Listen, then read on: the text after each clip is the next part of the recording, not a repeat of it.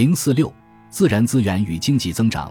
首先，有个需要澄清的误区，那就是很多人认为中国是人均资源比较低的国家。事实上，中国的人均资源比大多数发达国家要多。在世界十大经济体中，只有美国和加拿大是资源富国，其他大部分发达国家，如日本、韩国、德国、英国、意大利的人均土地面积和人均资源都低于中国。当然，最重要的是，从数据上来看，人均资源高的国家并不更加富裕。我们来看看自然资源与经济增长之间的关系。人均自然资源的丰裕程度与人口密度密切相关。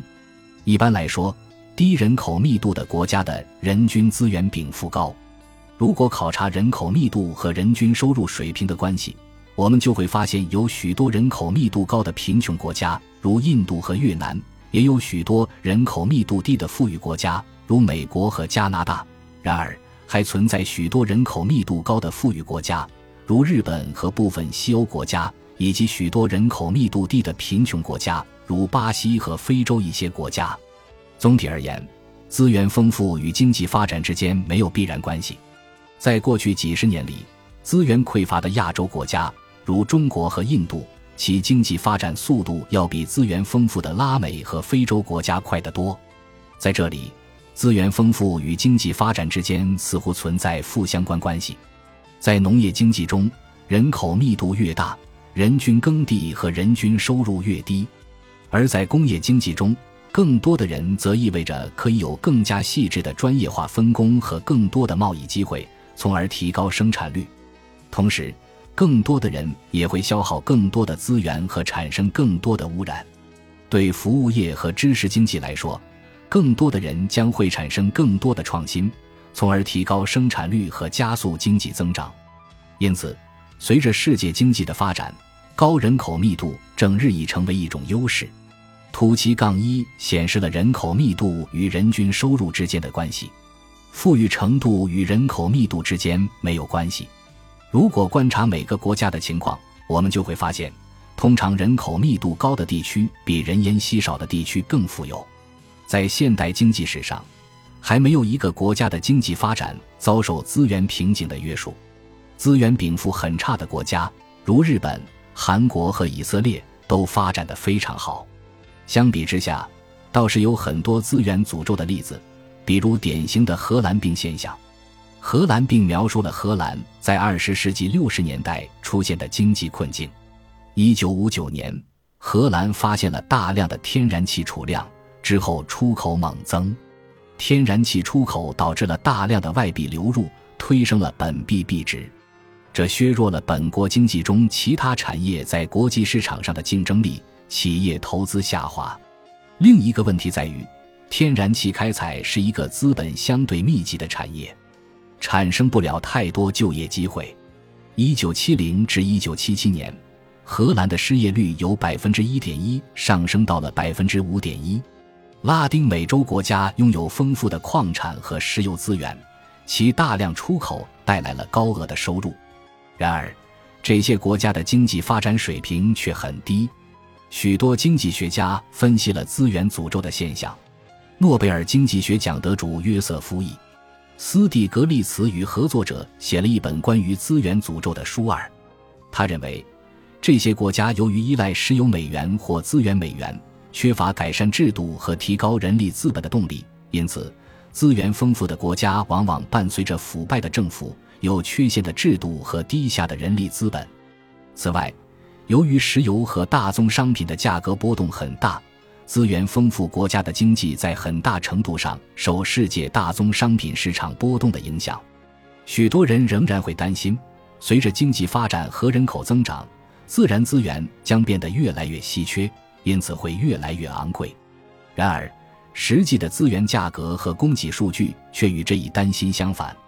数据得出的结论看似有些颠覆常识：人类使用的资源越多，新发现的资源也就越多。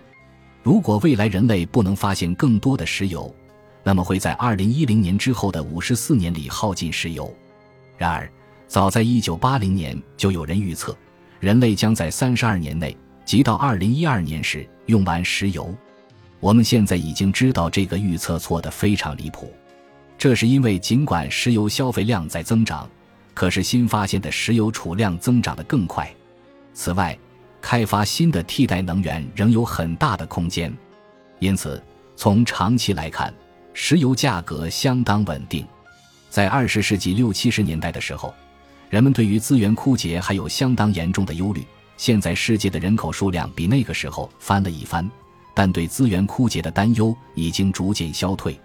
最近有人担心，中国日益增长的能源需求将推高全球资源价格。中国是能源消费大国，人均能源消耗量虽然仅为美国的百分之三十，但已经是日本的百分之七十。随着中国越来越富裕，其能源消费也将继续增长。然而，中国的能源需求增长会放缓。因为其制造业的发展将会显著放缓，而与服务业相比，制造业的能源密集度更高。中国的能源使用效率有可能比美国更高，因为中国的人口更加稠密，可以大力发展高速铁路和地铁这类相比飞机和汽车更为节能的交通工具。在未来二十年内，中国每年的整体能源消耗将比其经济增长的速度慢百分之二至百分之三。其增速预期会低于全球能源供应增长的速度。事实上，如果价格能反映一种特定资源的供应和需求，任何一种资源的枯竭都不会成为大问题，因为随着价格上涨，其他替代资源将会被投入使用。曾经有一段时期，石油价格超过了每桶一百美元。然而，此后不久，太阳能和电动车行业就开始蓬勃发展。几年之后，石油价格就回落到今天的每桶约五十美元。从理论上讲，替代能源的发展几乎没有任何限制。地球上所有的能量最终都来自太阳，照射到地球上的一个小时的太阳光，就足以提供当今世界一年的用电量。人类仍然使用大量化石燃料的原因是，现在化石燃料仍然相对丰富且便宜。最近的页岩气技术进一步降低了化石能源的成本。拥有丰富页岩气储量的美国，在不久的未来将会成为净资源出口国。中国也储藏着丰富的页岩气资源，一旦石油价格上涨，其就可以用来支持中国的消费。能源价格高涨的时期偶尔也出现过。二十世纪七十年代发生的石油危机，就是由地缘政治事件引发的。在通常情况下，世界需要几年的时间来适应替代资源，因此石油和能源危机往往是短暂的。在二十一世纪最初的几年中，中国经济的快速增长带动了能源需求，致使油价飙升。然而，到了二零一五年，高油价加速了太阳能、风能和页岩气技术等替代能源的发展，又使得油价渐渐回落。图七杠三显示了自一九四七年以来。石油开采业、非石油矿业和农业占世界 GDP 的比例，如图所示。相对于整体经济，从长期来看，自然资源的价值呈下降趋势，这反映了开采和勘探技术的改进，以及许多新的替代资源的发展。今天，世界经济中只有百分之五的份额与自然资源相关，这与我们的日常经验是一致的。生产汽车。制造电脑以及建造房子所用到的金属、塑料与合成纤维等原料，并不那么值钱。此外，资源消耗更少的服务业在经济中的地位将会更加重要。我们可以预测，资源的重要性从长期来看会持续下降。